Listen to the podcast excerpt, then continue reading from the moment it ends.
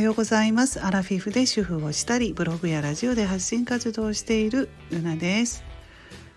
えー、最近ねあのうちの息子なんですけれども、えー、順調にね仕事の方に毎日休まず行ってくれてるのであの私親の私もねあの安心して毎日を過ごすことができています。あのちょっと前にね息子がまあ仕事に行きづらいとかいう配信もしてましてしばらく悩んでいた時期があったんですよ。息子と一緒にね、まあ、その配信もちょっとまた概要欄に載せておくのでもしお時間ありましたら聞いていただけるとと思うんですけれども、まあ、うちの息子はですね発達障害がありまして障害があるんでちょっとあの生きづらさを抱えていまして仕事もねやっぱり学生今年からまあ学生からまあ社会人になって今年からまあ働き始めたばっかりなのであの環境の変化に弱いので、まあ、あと職場にちょっとねあの苦手な人がまあおられるということもあってなかなかこううまくいかなかったんですけどまあちょっとね、まあ、職場の人とかあのそういう役所の人とかと、えー、連携してね、まあ、そういうあの発達障害とか障害を持っている人はそういう相談できるところとかがあるんですけれども、まあ、そんな形で話し合いを重ねてどうやったらまあ息子がね働きやすくなるのかとかいうのを、えーね、親とかも交えてね話していく中で、まあ、だんだんだんだん良くなってきてると思うんですよ。なのでまあもう半年以上経って仕事を同じ職場でねずっと続けられているので、まあ、安心しています。うん、やっぱりね子供がねやっぱり息渋ったりねするとやっぱり親も心配になってねうんやっぱり気持ち的にもね親もね、あのー、安心できなくって悩んでしまうのでねやっぱり一緒子供と一緒で。なのでその仕事就職子供のねそれもうまくいってるとうんいいんですけどね。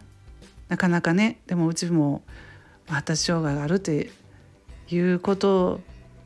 ですけどねうちの息子はでも普通にね、まあ、健常な方。でもやっぱりね、えー、先日久しぶりに、まあ、1年ぶりぐらいに会ったあのー、ママ友のねえー、子どもさんもやっぱり就職でつまずいてるというかやっぱり3ヶ月ぐらいでやっぱり辞めてしまって会わないとかねまあなかなかねそうなると親も親で悩んでるというやっぱり私だけじゃなくってそのママ友も悩んでましたし大体環境の変化やっぱ学生の時って楽しいので就職すると全然やっぱ違うので厳しいのでね社会は。そこでうまく最初に言ってるという話なんて聞く方が少ないなとね思うんですよ。自分もそうだったし。でもまあ時代も違うのでねなかなかうまく対応できてないのかな。今ちょっと若い人私の子供ぐらいの年代の人はいろいろやっぱりその社会人になってうまくこう何ですか？仕事しづらいっていう人をよく聞くんですよね。うん、まあでも自分に合った仕事っていうのもなかなかね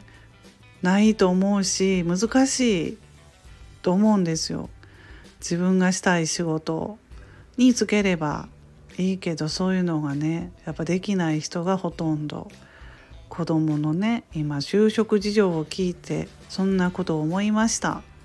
これからまた娘もね就職するんでねまた娘の方でもねあのいろいろあると思うんでうん慣れるとねしばらく経つといいんですけど学生の頃のようにはいかないなと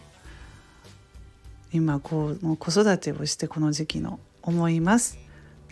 ということで今日はこうつらつらとお話をこんなお話をしてみました。はい皆さん今日も素敵な一日をお過ごしくださいませルナの独り言ラジオのルナでした。